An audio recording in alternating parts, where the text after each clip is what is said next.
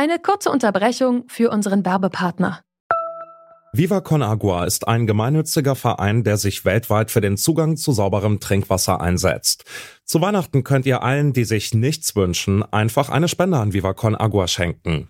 In wenigen Schritten auf geschenke.vivaconagua.org ein Motiv für die Spendenurkunde wählen, einen Spendenbetrag eingeben und sicher via Kreditkarte oder PayPal spenden.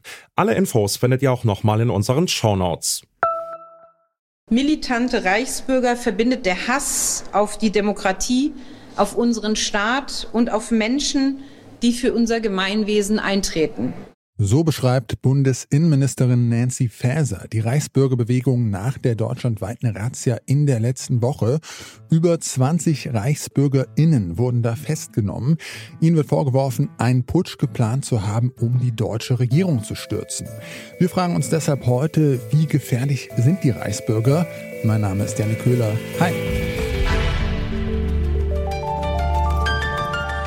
Zurück zum Thema.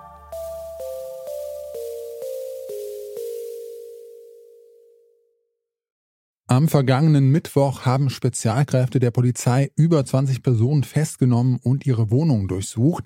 Die Beschuldigten, darunter Ex-Elite-Soldaten und eine frühere AfD-Bundestagsabgeordnete, sollen einen Staatsstreich geplant haben, um einen Staat nach dem Vorbild des Deutschen Reiches von 1871 herzustellen. Sie gehören nämlich zu den sogenannten Reichsbürgern. Aber wer sind denn eigentlich die Reichsbürger? Das habe ich Extremismusforscher Hajo Funke gefragt. Es ist keine homogene Gruppierung. Äh, sie organisieren sich sozusagen verzweigt. Mal wird ein König ausgerufen, mal eine kleine Einheit Deutschlands als unabhängig reichsbezogen erklärt. Nein, das ist eine vielfältige Szene, die wohl auch deswegen lange sehr auch von den Verfassungsschutzbehörden verharmlost worden ist. Das sind Spinnerte, wie eine sehr kluge Verfassungsschutzpräsidentin in Brandenburg mal gesagt hat. Ja, sie äh, sind irre in bestimmten Ideen und Ideologien, aber deswegen nicht weniger gefährlich. Aber was sind das für Ideen, auf die sich die Reichsbürger einigen können? Hajo Funke erklärt, es handelt sich dabei um eine Reichsideologie.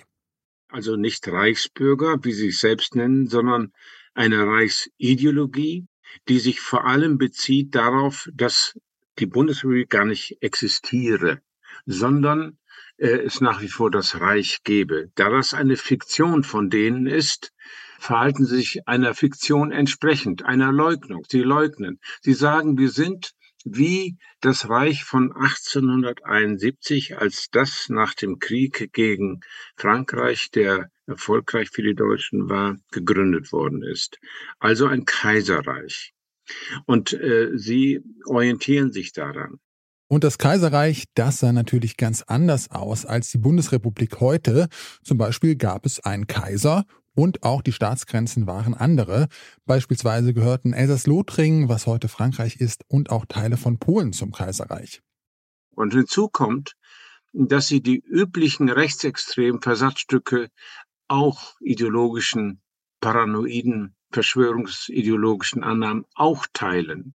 Also, sie sind oft antisemitisch in ihren Begründungen für ihr neues Reich und sie sind auch gegen ethnische Minderheiten, die eigentlich nicht zu Deutschland passen. Mit diesen eben genannten Komponenten sind sie rechtsextrem. Also auch die verharmlost wurden, sind per Definition rechtsextrem orientiert, so dass die 23.000, von denen heute die Rede ist, allesamt rechtsextrem genannt werden müssen. 23.000 ReichsbürgerInnen. Diese Zahl gibt auch das Bundesamt für Verfassungsschutz an. Die Bandbreite an vertretenen Ideologien ist dabei groß, von ultrarechtsradikalen bis zu anarchistischen SelbstverwalterInnen, die ihren Austritt aus der Bundesrepublik Deutschland erklärt haben. Das merkt auch der Gründer von Exit Deutschland, Bernd Wagner, bei seiner Arbeit. Die Aussteigerinnen-Initiative unterstützt Menschen, die mit dem Rechtsextremismus brechen und sich ein neues Leben aufbauen wollen. Ich wollte von Bernd Wagner wissen, was Menschen denn dazu bringt, sich der Reichsbürgerbewegung anzuschließen und sich zu radikalisieren.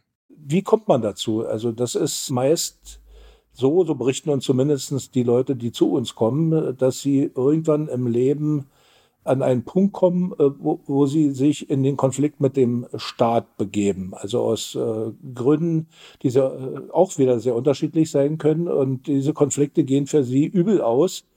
Und dann versuchen äh, diese Leute Erklärungen dafür zu finden und bewegen sich dann im Internet, um irgendwas rauszubekommen, wie sie sich dem Staat gegenüber zur Wehr setzen können. Und dann geraten sie auch in die Fänge von Reichsbürgerangeboten im Internet, also zum Beispiel Rechtsberatung. Wer da schon einmal das ernst nimmt, dieses Angebot, hat dann schon schlechte Karten. Also dann ist man schon mit einem Bein in dieser Bewegung äh, fast drin. Dann kommt natürlich auch noch dazu, dass sich denn eine Spirale der Eskalation mit staatlichen Organisationen ergibt und das ist dann das Verhängnis. Also man gerät immer weiter in diese Richtung hinein und radikalisiert sich zunehmend und dann ist man da drin. Und wenn man dann drin ist in dieser Bewegung, dann kann das für Mitglieder schwere Folgen haben. Deshalb gibt es auch immer wieder ein paar Menschen, die aus der Szene raus wollen.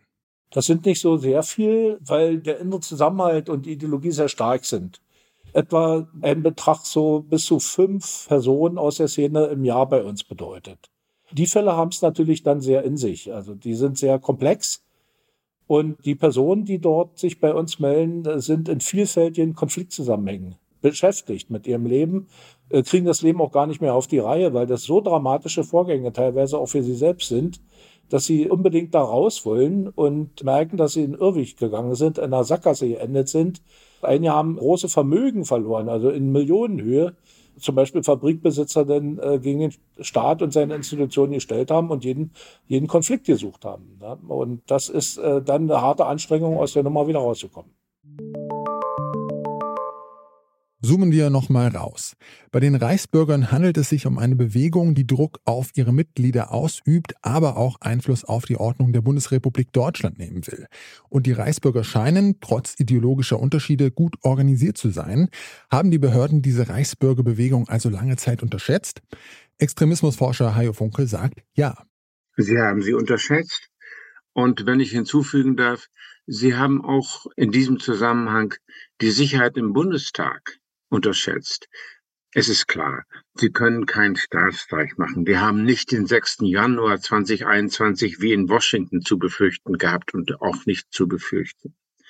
Aber was Sie können, ist mit der Entschiedenheit, gewalttätig vorzugehen, äh, viel Unheil und ja, Tote zu riskieren und diese auch zu planen. Das kennzeichnet eine rechtsterroristische Vereinigung.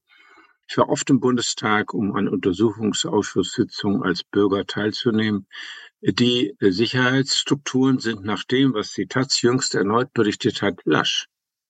Und die Sicherheitsverwaltung, also die Bundestagspolizei, äh, hat auch durchaus rechtsorientierte Mitglieder in ihren Reihen. Und wenn dann eine Bundestag, ehemalige Bundestagsabgeordnete noch über ihren Ausweis zum Zutritt im Bundestag oder andere verfügen und sie entscheiden, wir lassen die rein, dann haben wir plötzlich Terror im Bundestag. Also insofern äh, ist diese Gefahr nicht die eines Staatsstreifs, aber eines äh, Terrorakts im Bundestag gar nicht ausgeschlossen gewesen und sogar womöglich hätte schon äh, bald umgesetzt werden können. Da war Gefahr im Verzug und ich bin gespannt, wie sich die Bundestagspolizei und die Bundestagsverwaltung dazu verhält.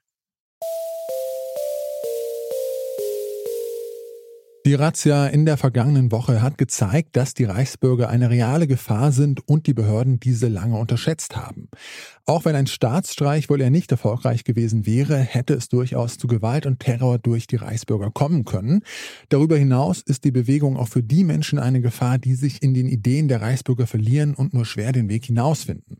In jedem Falle sagen ExpertInnen, dass die Reichsbürger als Bedrohung ernst genommen und beobachtet werden sollten.